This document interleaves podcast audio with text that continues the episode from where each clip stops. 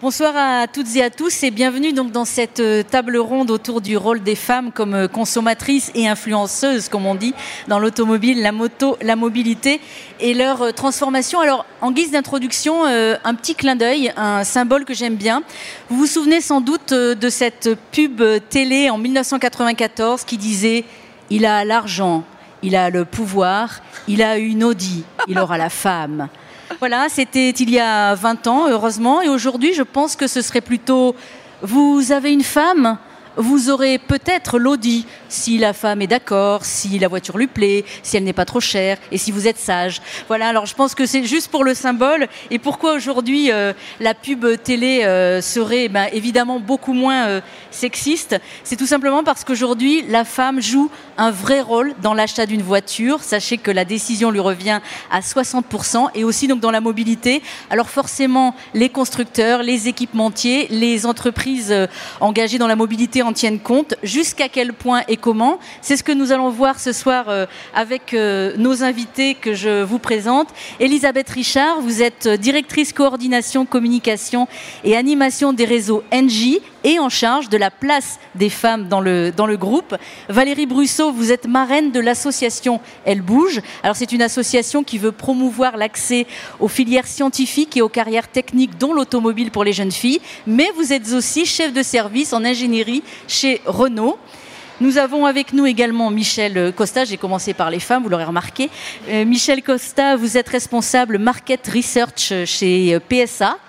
Et euh, vous êtes aussi donc, pour parler de manière un petit peu plus concrète, directeur euh, d'études clients. Je suis sûre que vous avez plein d'anecdotes à nous raconter. Et Manuel Bonne, vous êtes directeur marketing et communication de Harley Davidson France. Et c'est à vous que je vais poser la première question parce que pour le coup, s'il y a bien un domaine où on s'attendait pas avoir une vraie touche féminine, c'est la moto. Manuel, les femmes pilotent des motos, achètent des motos. Tout à fait, les femmes pilotent des motos. On en voit de, plus en plus. On en voit de, de plus en plus, notamment qui euh, passent le permis moto. Euh, ce, qui est, ce qui est très important aussi euh, pour nous.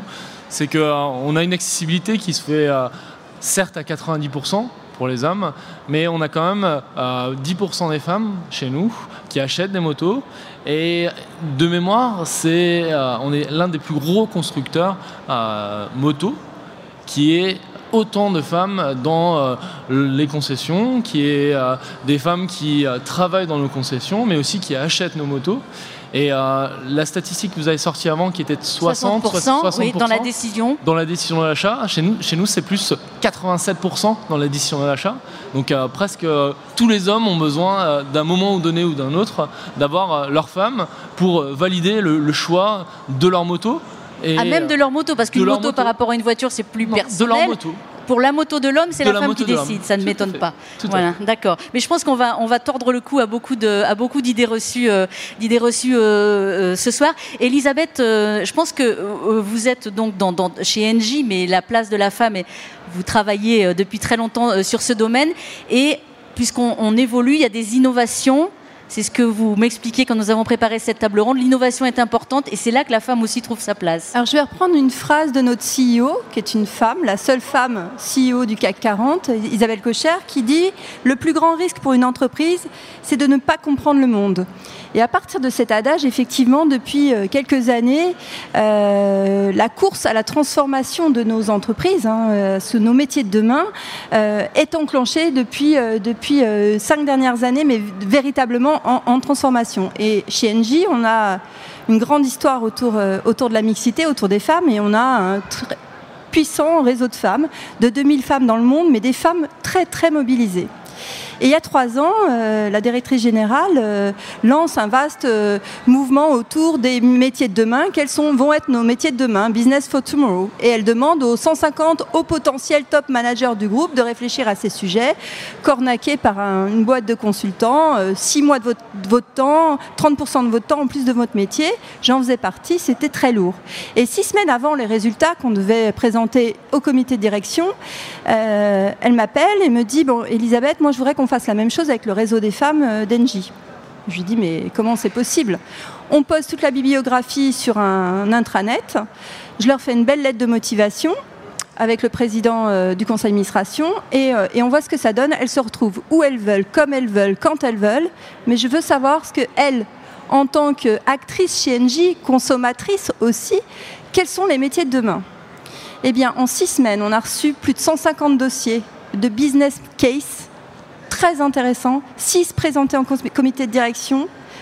Certains sont actuellement en, incubation. Et l'anecdote, pour vous dire, parce que le plafond de verre, il existe partout dans les groupes industriels, c'est quand on a appelé, notamment, il y avait un groupe de filles brésiliennes qui avaient une idée géniale, je ne vous la révélerai pas parce que c'est dans, dans, nos, dans notre pipe. Et euh, donc je les appelle, je leur dis, voilà, la direction générale veut que, veut que vous, vous veniez à Paris présenter vraiment cette idée incroyable. Donc elles exultent, elles sont ravies et tout on leur dit on vous paye le billet d'avion. Et je reçois un coup de fil le soir du manager de l'époque, il n'est plus là, Dieu merci, je peux le dire, et qui me dit Hi Elizabeth, this is um, Pablo. Um, well, uh, it's a great idea, and I'll, I'll come over to, in Paris and I will present this subject. Donc je traduis pour ceux qui ne parlent pas anglais. Oui, hein. Elisabeth, c'est moi qui vais venir la C'est présenter. moi qui vais le présenter. Je lui dis mais non, c'est l'idée. Des... Oui, mais elle travaille pour moi. Ah oui, mais non, mais c'est pas pareil. Voilà. Donc là, le plafond de verre est incroyable et se met alors qu'elles étaient, euh, elles étaient, euh, elles s'étaient retrouvées entre elles. Et donc elles ont des idées, elles sont consommatrices, donc elles sont en première ligne. Et nous, on a envie maintenant de savoir un petit peu concrètement comment ça se passe au moment de la conception, le design, les options d'une voiture, et puis après on verra aussi la commercialisation et, la pub. Euh, Valérie, je m'adresse, je m'adresse à vous chez Renault en termes de critères. À quel moment et comment on intègre les critères qui plaisent aux femmes ou qui sont spécifiquement féminins pour déclencher l'achat? Alors déjà, hein, plus de 60% des actes d'achat sont directement influencés ou décidés par les femmes. Donc c'est un véritable enjeu business que d'avoir des, des, critères qui parlent aux femmes. Donc en fait, euh, les critères qui déclenchent l'acte d'achat ne sont pas genrés. Les hommes et les femmes ont les mêmes critères d'appréciation, sauf qu'ils ne vont pas les ranger dans le même ordre pour déclencher l'acte d'achat. Par exemple, une femme va tout d'abord chercher un véhicule pratico-pratique, intuitif et qui ne lui crée pas du stress. Quand elle monte dans l'auto, le gabarit doit être accessible pour pouvoir la garer. Lorsqu'elle la met en route, il ne doit pas y avoir euh, un certain nombre de voyants ou d'éléments anxiogènes qui arrivent au tableau de bord. Donc ça, c'est le premier élément. Et c'est pas le même pour l'homme? Et c'est pas le même pour l'homme. Le, pour l'homme, c'est plutôt? Ben, Pour l'homme, c'est plutôt le style, le statutaire, alors que la femme va, mettre plutôt ce style et ce statutaire comme étant l'un des derniers critères dans la pyramide de décision. Et bien justement, et, Michel, Michel Costa, vous aussi, c'est quelque chose, euh, les critères dans les études que vous faites de panel, que vous avez un peu remarqué, un peu sur la ligne de Valérie? Bon, c'est à, peu près la même chose. Euh, il y, a, des petits exemples qui sont rigolos comme ça. Euh, par exemple, lorsqu'on travaille sur un, SUV, chez Citroën, on vient de lancer le C5 Aircross. Donc on vient bien de... On, a travaillé à la fois sur des hommes et sur des femmes. Et on leur fait faire des collages. C'est un exercice projectif assez, basique. Et euh, donc on leur donne les mêmes magazines à un groupe de femmes et à un groupe d'hommes. Et donc ils vont découper des petites images. Et on s'est aperçu que dans l'univers du SUV, il y a un registre qui ressort extrêmement souvent, c'est le registre guerrier. Alors on va sortir des armures, des armes, des boucliers, des chars d'assaut. Et donc c'est le même registre. Et puis les femmes, elles, vont choisir le bouclier, l'armure, la, tous des éléments de protection. Et puis les mecs, eux, ils vont choisir bah, le char d'assaut, euh, le missile, la, frime, la, la, roquette. Et donc, tout le, en fin de compte, tout ça, ils nous racontent exactement la même histoire. Le SUV, c'est pour euh, se protéger de tout ce qui se passe autour. Mais les femmes sur un mode protecteur, je me sens, je me mets dans mon cocon et je me protège. Et puis les hommes, au contraire, c'est j'impose ma puissance, ma force. C'est très, euh, voilà, c'est la virilité. Et donc Mais, ça, c'est toujours vrai alors? Ah ben c'est tout extrêmement vrai encore aujourd'hui.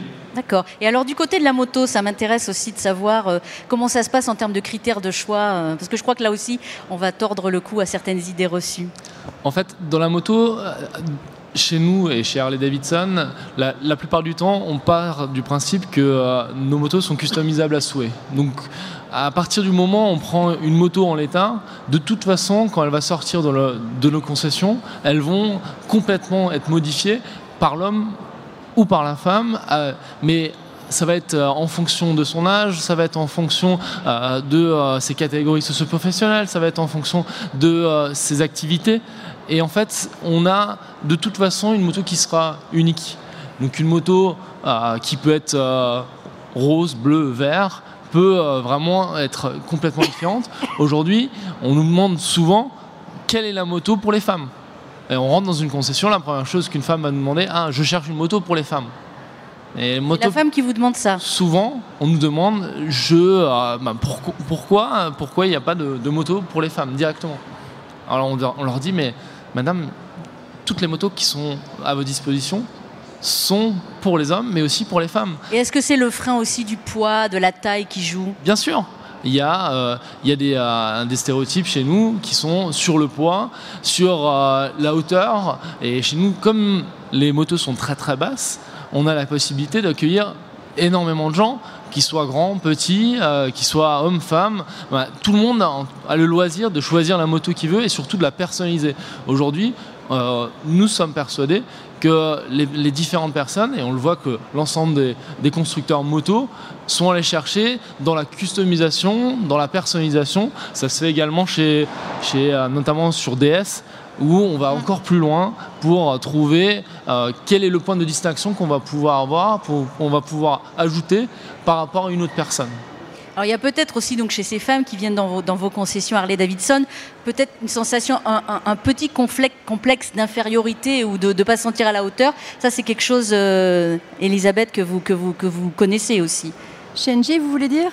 Non, de, les femmes, euh, voilà, les femmes que vous, que vous rencontrez et, et qui peuvent avoir ce sentiment-là au début, qui se disent est-ce que j'y vais, est-ce que j'avance? Bah, on est, on est souvent dans l'autocensure. Quand vous êtes chez NJ, que vous êtes comptable, évidemment, vous n'allez pas euh, oser aller voir le directeur recherche en disant j'ai une idée business euh, dans la silver economy, j'ai une idée business dans la mobilité. C'est vrai que c'est compliqué. Donc il faut forcer, il faut forcer le, trait et les embarquer, hommes et femmes, hein, on a des people labs, à, travailler autour de l'intelligence collective. Et c'est là que c'est très intéressant qu'on arrive effectivement à faire émerger des talents et, faire émerger des idées. Nous, ce qu'on voit chez NJ, c'est que la place des femmes, c'est un formidable, et le, réseau des femmes, c'est un formidable levier d'innovation et de transformation. Finalement, nous, euh, alors, je, suis un peu caricaturale, pardonnez-moi messieurs, hein, ne, m'en voulez pas, mais finalement, euh, nous, en tant que femmes, on doit toujours se transformer. On se transforme euh, quand on a des enfants, euh, on se transforme après avoir eu des enfants, on se transforme dans notre vie, dans notre gestion euh, finalement globale.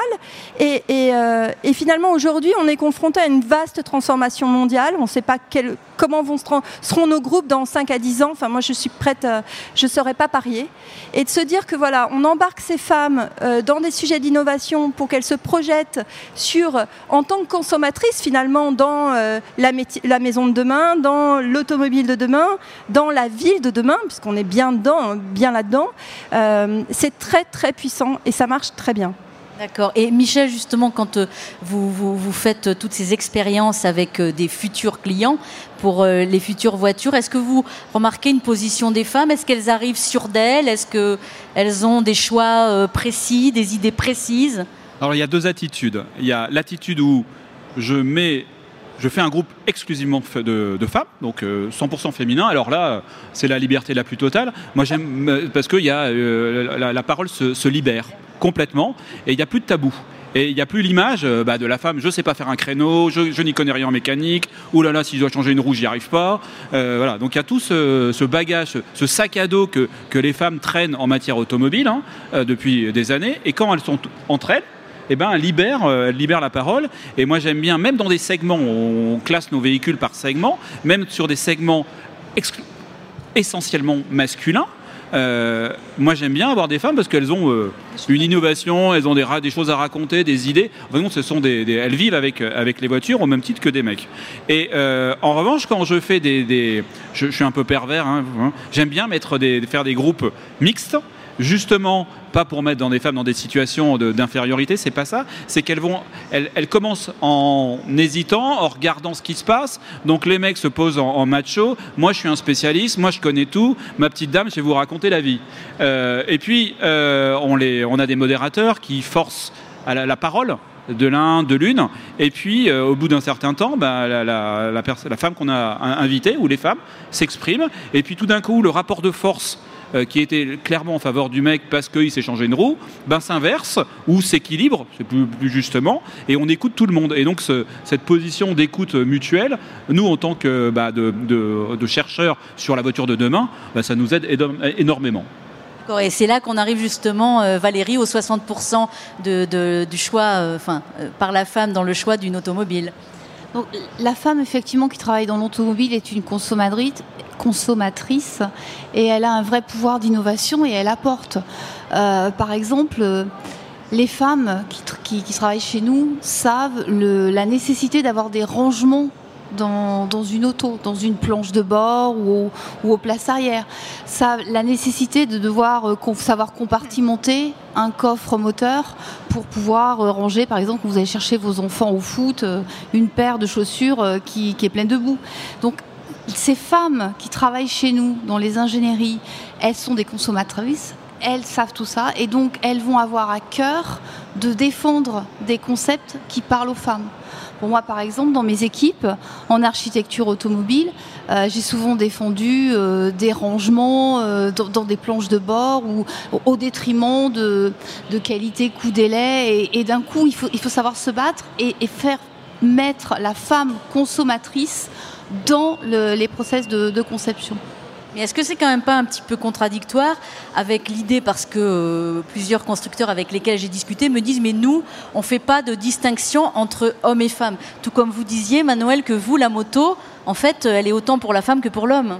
Non, et puis euh, on fait également beaucoup d'enquêtes euh, chez Harley, Davidson avant de, sortir une moto, et on le voit encore sur la, prochaine et future euh, moto électrique qui arrive en, 2019, il y a eu énormément d'enquêtes euh, pour voir, pour faire des testings de produits, pour voir ce qui plaisait aux différentes femmes. Et clairement, aujourd'hui, on n'est pas sur des stéréotypes de on veut euh, une moto qui soit rose, une moto qui soit légère. On veut tout simplement être égal à ce qu'on peut proposer à tous et en tout cas, je reviens sur ce que je disais avant, euh, d'avoir une personnalisation spécifique à, ce qu'on voudrait.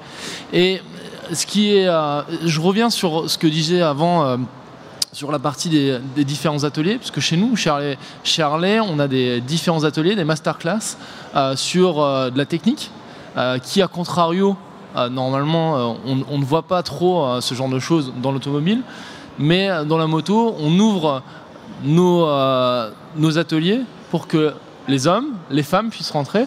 Et aujourd'hui, tout le monde disait euh, ben, une masterclass technique, à savoir euh, comment changer, faire une révision toute simple, changer de l'huile sur une moto, etc. Tout le monde disait bon, on va réserver ça aux hommes.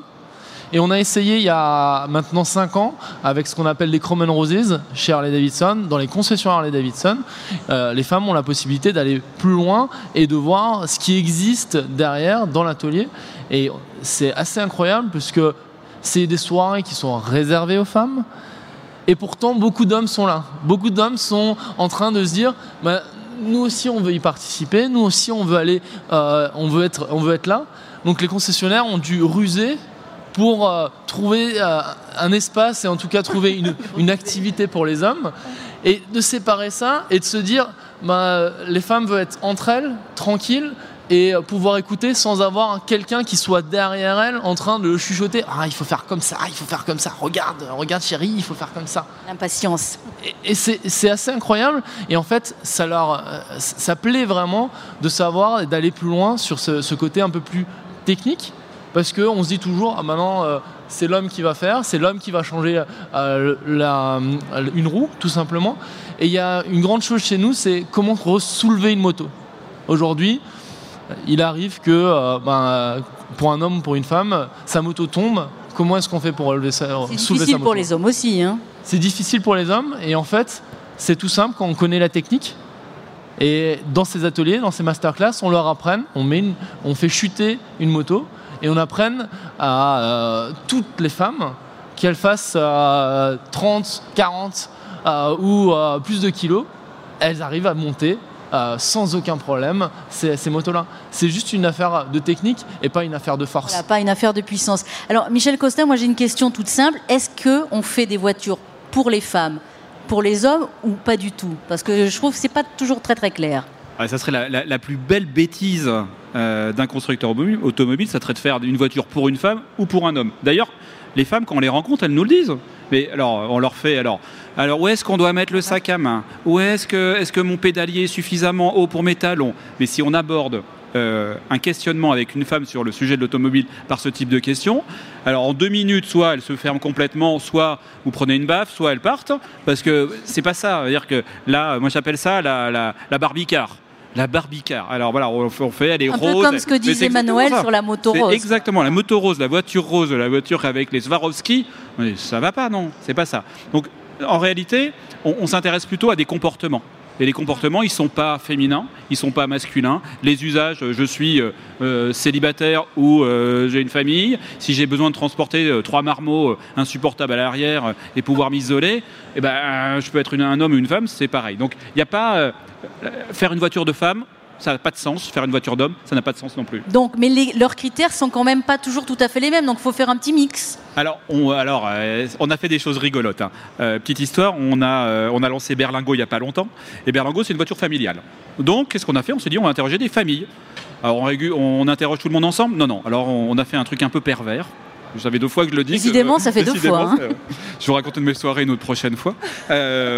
Donc, on réunit les hommes et on leur pose des questions. Qui est-ce qui choisit la voiture? Comment ça se passe le choix automobile? On réunit les femmes. Comment ça se passe? Et on réunit les enfants, comment ça se passe? Donc ils nous racontent leurs histoires. Euh, Le monsieur dit, bah voilà, moi je choisis sur la motorisation, la puissance, le moteur, l'essence, le machin.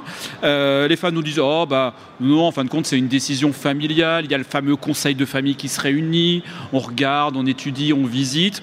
Les, enfants, euh, bon, pour un certain nombre, n'étaient pas très motivés pour nous parler. euh, ouais, c'est maman qui choisit. Enfin, maman fait croire à papa qui choisit. Donc voilà. Donc, comme ça. Et puis, euh, et c'est là où la perversité est la plus extrême, c'est qu'on réunit tout le monde et on repose les mêmes questions. Et donc on dit au monsieur, vous m'avez dit que c'était vous qui choisissez la voiture. Et là, tout d'un coup, euh, ah non, c'est pas tout à fait ça que je vous ai raconté. Non, en fin de compte, je demande à ma femme, oui, c'est moi qui prends les premiers renseignements. On voit bien que le choix automobile, euh, surtout sur, c'est un vrai choix familial quand il s'agit d'une voiture familiale. Après, quand il s'agit d'une voiture individuelle, eh bien, on a beaucoup de revendications de femmes qui disent, mais c'est ma voiture. C'est mon objet, c'est mon bijou, c'est je l'ai choisi, j'ai choisi la motorisation, la boîte de vitesse, j'ai tout choisi. Les Et- hommes disent, pas, disent moins ça que les femmes sont moins sur le côté appropriation?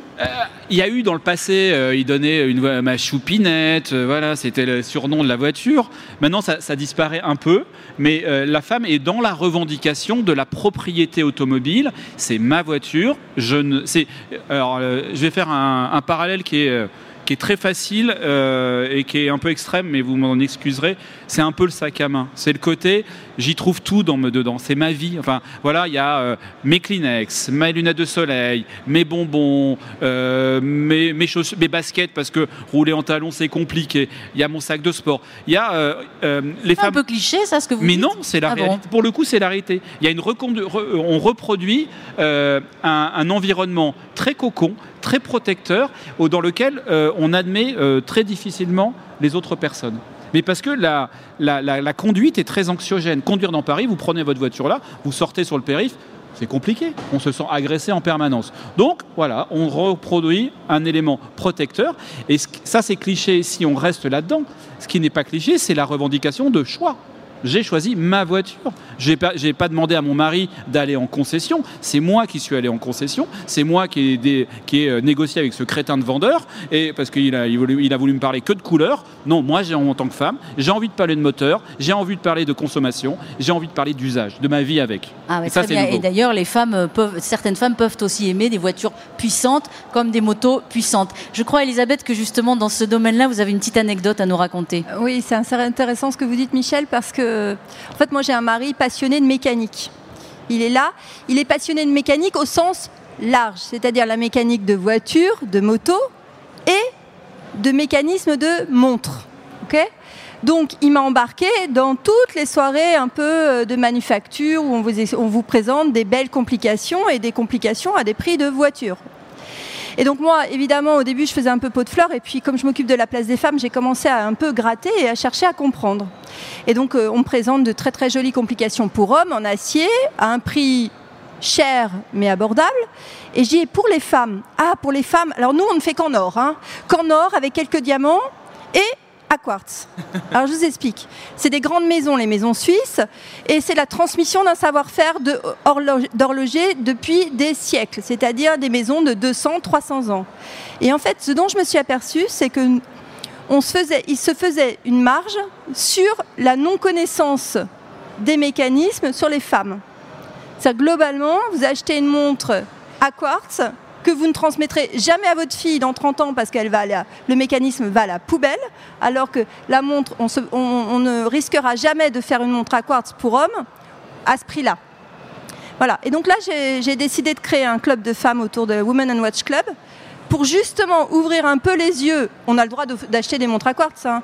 et euh, ça, c'est vraiment pas une critique, mais qu'on sache qu'on achète une montre à quartz et qu'on sache que si on achète à 10 000, 15 000 ou 20 000 euros une montre à quartz, c'est très très cher et qu'on ne pourra pas la transmettre. Ça, c'est vraiment un sujet qu'on n'osera jamais faire avec un homme. Ces montres-là, elles ne sont pas à ce prix-là. Une montre à quartz pour un homme sera beaucoup moins chère. Voilà. Alors que votre C5 Aircross et votre Harley Davidson et la Renault pouvaient les, les transmettre euh, de mère en fille. voilà. voilà. Et justement, la femme, on, on, en arrive aussi à la femme citoyenne, parce que plusieurs études euh, ont montré que que la femme euh, avait un, côté plus citoyen que l'homme en termes de, mobilité. Et euh, je, rebondis euh, sur ce que vous disiez, enfin, toutes les marques sont concernées par les voitures électriques. À, l'origine, quand on a réfléchi aux voitures électriques, on a beaucoup dit que c'était typiquement une voiture pour les femmes parce que moins de bruit, moins salissante. J'ai quand même Carlos Ghosn qui m'a qui m'a dit il y a 2-3 ans, ou 3-4 ans, lors d'un déjeuner, oui, les femmes, les femmes aiment les voitures électriques car elles n'aiment pas euh, prendre de l'essence et se salissent les mains. Je lui ai dit, je ne vois pas de quoi vous voulez parler, mais bon. Dans l'image, euh, dans l'idée, c'était euh, les femmes, les femmes, les, femmes l'électrique, ça va bien avec. Qu'est-ce que vous en pensez par rapport à vous qui allez sortir une, moto électrique C'est oui, peut-être. peut-être qu'il y, a 4 ans, si Carlos Ghosn a pu dire a pu dire ça, je suis sûr qu'aujourd'hui il serait pas dans le même dans le même acabit puisque euh, c'est une vraie réflexion et c'est une vraie réflexion pas forcément que pour les femmes. Euh, c'est une réflexion qui est euh, plutôt urbaine par rapport à tout ce qui se passe au niveau de Paris, au niveau des grandes villes en, France. Et, bien sûr, c'est pour nous, pour Harley Davidson, c'est aussi l'image de la marque. On a énormément de stéréotypes dans notre marque et pousser le cran de l'électrique, c'est plutôt ouvrir en tout cas toutes les portes ouvrir les portes, euh, notamment aussi euh, avec euh, une moto qui, où on n'aura plus besoin de changer les vitesses. et ça, c'est une moto automatique grâce, grâce à l'électrique. Aujourd'hui, voilà, c'est une, une simplicité. la vie, voilà une simplicité et une accessibilité qui est complètement différente. Et je suis persuadé qu'une fois qu'on y a goûté, on parlait de puissance avant, on comblera les femmes et les hommes avec ce, ce genre de produit. Et Valérie, l'électrique aussi, euh, chez Renault, euh, voilà, c'est important. Est-ce que la femme joue un rôle aussi dans les discussions, dans les avancées dans...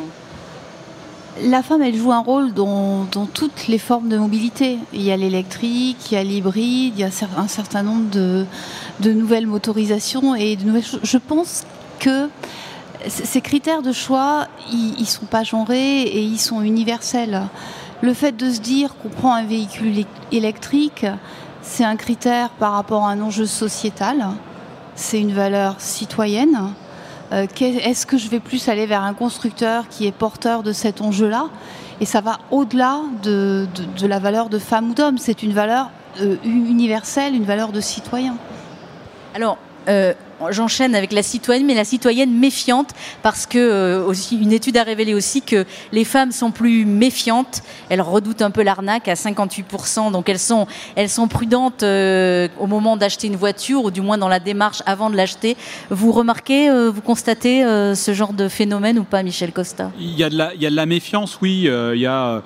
Il y a il y a quand même cette, cette idée, parce que l'homme qui est en face de moi pense que je n'y connais rien, euh, je vais me faire moi-même arnaquer. Donc cette méfiance, elle naît surtout du regard de l'autre et pas de la connaissance individuelle.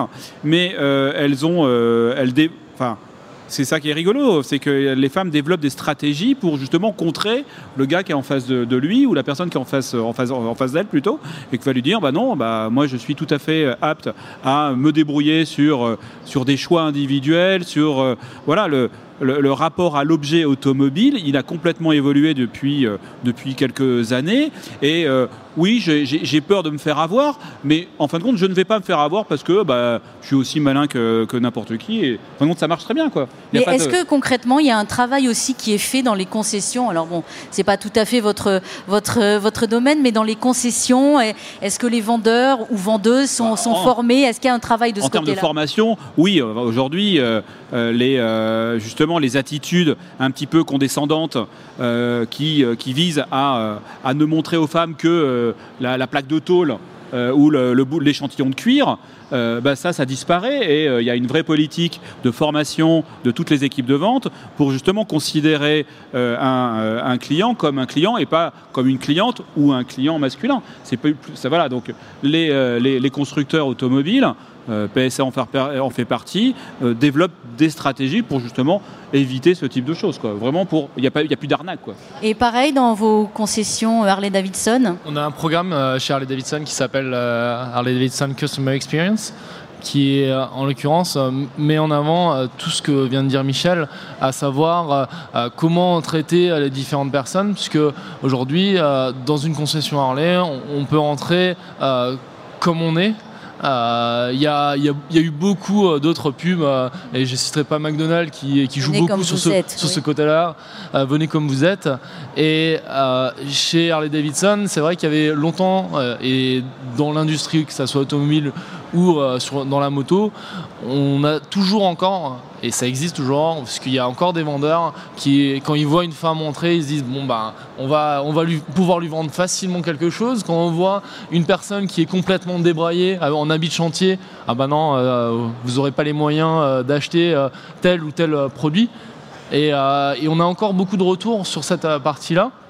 Les vendeurs sont formés euh, spécifiquement? Et en effet, donc euh, grâce à ce programme, les, les, euh, les vendeurs, l'ensemble des vendeurs, l'ensemble des équipes, que ça soit que ça part du management jusqu'aux ateliers, sont dans, ce, dans cette parce qu'on ne fait pas de en fait, on n'a pas de, on mélange tout le monde euh, Harley Davidson, à la fois les équipes techniques et les équipes commerce. Après, ils ont des, des sujets spécifiques entre eux, mais en tout cas, au départ, dans ce programme, on leur explique vraiment comment on peut euh, travailler avec ces différentes personnes et surtout leur démontrer qu'ils ont eux-mêmes des stéréotypes, qu'ils ont intégré des stéréotypes pour justement les annihiler et aller euh, plus loin en fait, pour proposer des choses qui soient en adéquation avec tout le monde et qu'on puisse avoir après euh, une, personnalisation pour chaque individu, chaque personne qui rentre et justement pas de se voiler la face sur des spécificités sur ces différentes personnes ce qui est intéressant là-dedans, c'est qu'on arrive vraiment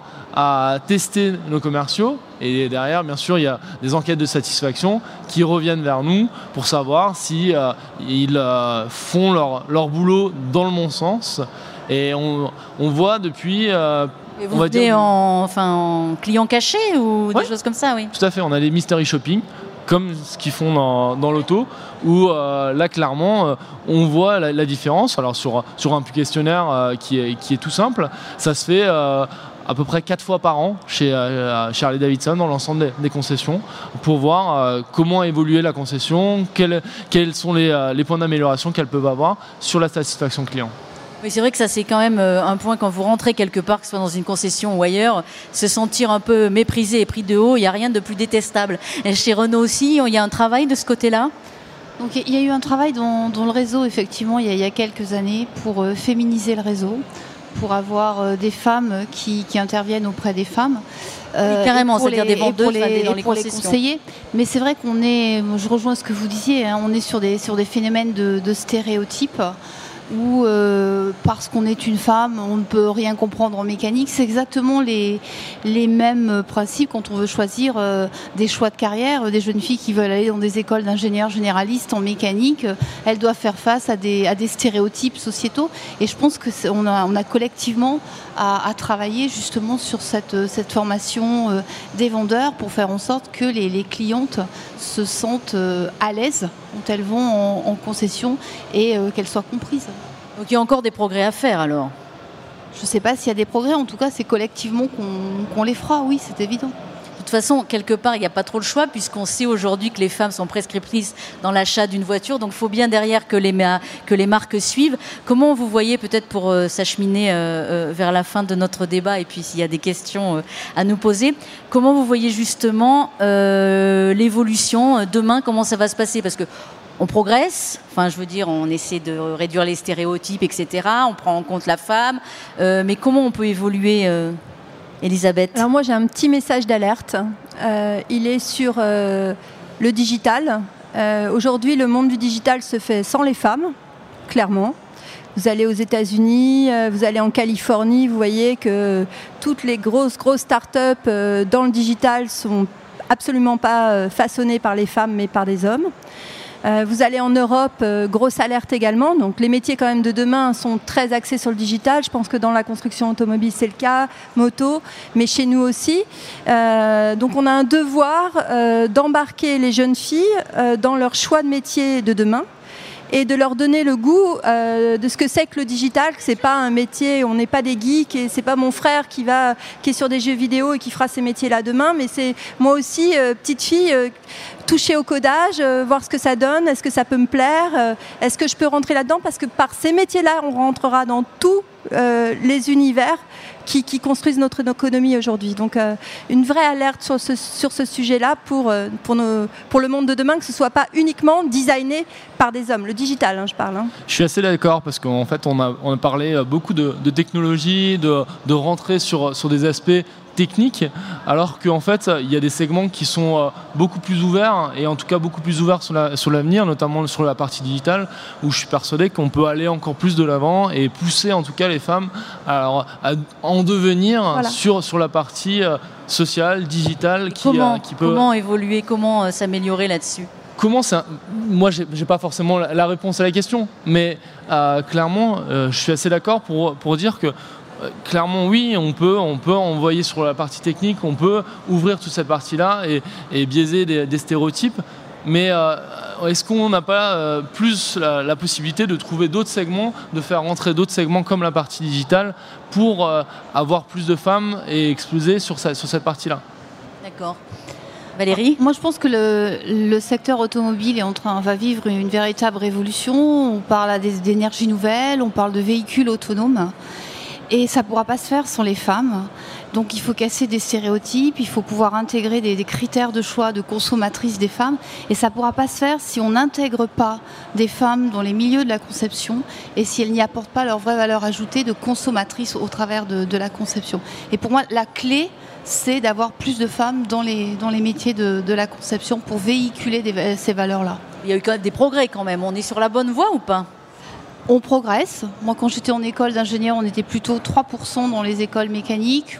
On est 20%, mais la marche est encore là. Et Michel Costa, euh, donc qu'est-ce qu'on peut affiner? Qu'est-ce qu'on peut voilà Comment Dans quelle direction vous voulez travailler? Moi, moi j'ai à la fois bon espoir et à la fois une petite histoire sur euh, euh, ce que vous venez d'évoquer. C'est que mon fils vient, vient d'intégrer une école. C'est censé être une grande école euh, sur Internet euh, et les métiers du web de demain. Et euh, dans sa promo, ils sont 80% de garçons et 20% de filles. Et donc, ils sont en train de façonner le, le, le, monde de demain, le digital de demain. Et ça se fait dans ces écoles-là. Mais moi, j'ai aussi bon espoir. J'ai tendance à voir le, souvent le, bois, le verre à moitié plein. Moi, j'ai. Euh, ouais, c'est bien, je crois. C'est une, façon, une, une, bonne façon de vivre. euh, moi, j'ai une patronne, une grande patronne. Ça, elle s'appelle Linda Jackson. C'est une femme. Elle est, et nous avons vu à Mondial Women la, la semaine dernière. Euh, elle est la tête de, de Citroën. Elle, a, elle est elle est, peu, elle est pushy, elle, voilà, elle apporte plein de choses. Je sais pas si elle apporte plus de sensibilité féminine, enfin elle apporte forcément sa sensibilité féminine, mais c'est une patronne de, voilà, euh, importante. Euh, la semaine dernière, euh, on a eu l'annonce, la patronne du produit DS, enfin voilà, le, le, patron du produit DS maintenant c'est une femme, et on voit, il y a des directeurs de programmes automobiles qui sont des femmes. Donc en tout cas, sous ma petite, ma petite vision, les femmes arrivent, je ne vais pas dire en force, mais non, elles arrivent, elles sont là et elles, occupent le terrain. Et je pense que c'est aussi ça le secret, c'est que c'est d'occuper le, terrain, d'être euh, d'être bon dans ce qu'on fait, mais il n'y a pas de doute là-dessus, et euh, ça marchera. Quoi. Elles sont là donc comme actrices, mais ça a une conséquence aussi pour les consommatrices alors bah, elles prennent en compte forcément leur, euh, elles injectent leur petite vision parce que faut arrêter de dire une, femme elle n'est pas une femme c'est une femme, une citoyenne, une mère, une, actrice de son travail, euh, euh, c'est aussi une copine de la gym, c'est aussi euh, quelqu'un qui va faire les courses. Donc arrêtons, moi c'est quand même ça, de voir les gens comme que des, monotypes. On est, polymorphe, on est, multiple, et la mère a des idées, la conductrice a d'autres idées, la mère, enfin voilà, et je pense que c'est ça aussi, c'est que les femmes qui arrivent dans l'automobile, elles nous apportent énormément de choses. Bien, parfait. Ce, sera le mot de la fin, à moins qu'il y ait euh, des questions euh, après cette note et ce sourire, des questions euh, de notre nombreux public. Il y a plein de gens qui nous écoutent, c'est pour ça. Bon, mais moi je pense juste pour, pour conclure que, en fait, aujourd'hui, les constructeurs, les équipementiers, ils ne doivent pas. Euh, enfin, il faut articuler le mieux possible la voiture confort, la voiture esthétique, la voiture exploit et la voiture utile, parce qu'en fait, les femmes, eh bien, elles aiment, euh, elles aiment tout ça euh, dans la globalité. Merci beaucoup à tous les quatre. Merci. Merci.